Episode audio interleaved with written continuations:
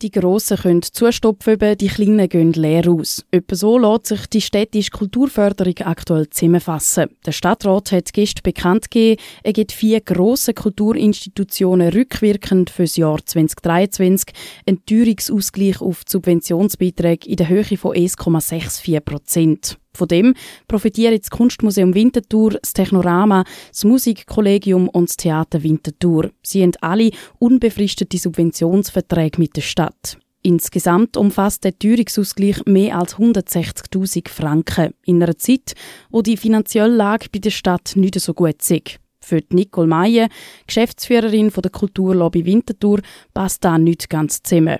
Was wir vor allem ganz, ganz schwierig finden, ist, dass auf der einen Seite mit den finanziellen Verhältnissen der Stadt, wo nicht gut sollen sein, argumentiert wird, dass eben auch in der Kultur muss gespart werden. Und mit dem genau gleichen umgekehrten Argument, wenn die finanziellen Verhältnisse der Stadt zulassen, können sie bei den grossen Institutionen mit unbefristeten Verträgen die Teuerung anpassen, zu einem Teil oder ganz anpassen und das geht halt wie nicht zusammen. Also das signalisiert uns irgendwo ja auch, dass es Töpfe, nenne ich es mal, gibt, wo man kurzfristig etwas daraus kann, kann beziehen, um so etwas mit der Teuerung zu begegnen.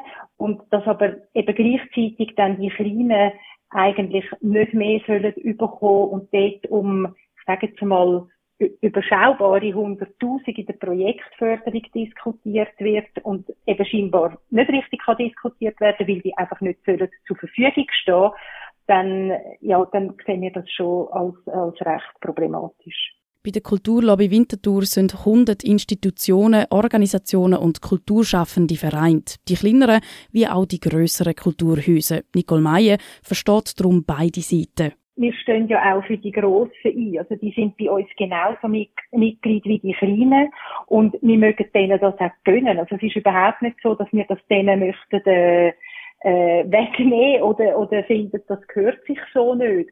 Aber es ist einfach eine Ungleichbehandlung zwischen den unbefristeten und den befristeten, wo jetzt durch, durch so eine Massnahme und eben vor allem Gegenmaßnahme, wenn man so will, äh, sagen, einfach wie nochmal eine zusätzliche Brisanz bekommen. Und ich verstehe die Kleineren, die da wirklich, ja, wo hässlich werden und, und äh, wo das so ein bisschen ohnmächtig zurücklässt.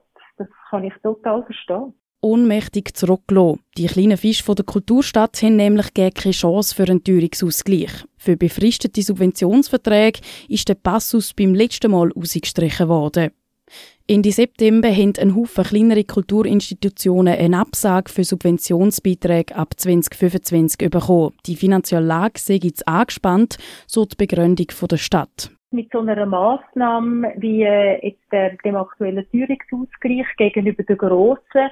Natürlich auch die Stimmung innerhalb von der Kultur, nämlich zwischen den Kleineren, die einen befristeten Vertrag haben, und den Grösseren mit einem unbefristeten Vertrag, wo dann der Teuerungsausgleich jetzt sollen überkommen, natürlich die Stimmung auch nicht gerade äh, verbessert wird und, und die Kleinen da dann gern einmal ein bisschen gegen die grösseren anfangen zu schiessen, was natürlich heikel ist, aber was man aus der Situation aus auch durchaus muss verstehen. Das fängt halt dabei an, dass wirklich ein Unverständnis da ist, wo, dass man die, wo eigentlich sonst schon bevorzu eine bevorzugte äh, Ausgangslage hat, jetzt mit so einer Maßnahme wie noch zusätzlich unterstützt, während dem bei den anderen an allen Ecken und Enden fehlt.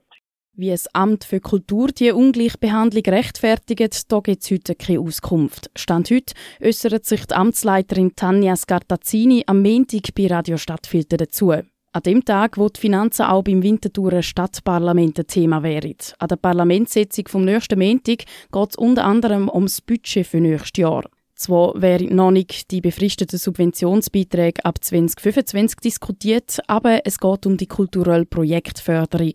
Das Budget für ehemalige Projekte wie Lesungen, Festivals oder Ausstellungen soll ab nächstes Jahr um 100.000 Franken gekürzt werden. Das wird am Montag diskutiert und falls nicht nur ein Antrag dagegen kommt, wird es dann wahrscheinlich auch so verabschiedet.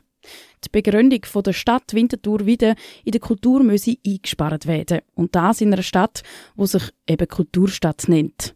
Wir merken in all diesen Diskussionen, dass es eigentlich die Kultur vor allem um eine, um eine Wertschätzung geht. Für das, was die Kultur der Stadt bietet, zu was die Kultur also was Kultur beiträgt, dass eben die Stadt sich kann Kulturstadt nennen. Äh, es geht dann wirklich so weit in der Diskussion, das Label Kulturstadt bröckelt ein bisschen. Also darf sich die Stadt, blöd gesagt, noch so nennen. Wir wollen natürlich nicht, dass das nicht mehr der Fall ist. Das ist, das ist ganz klar. Aber es gibt dann auch die Stimmen, die finden, das Label gehört eigentlich uns und nicht der Stadt.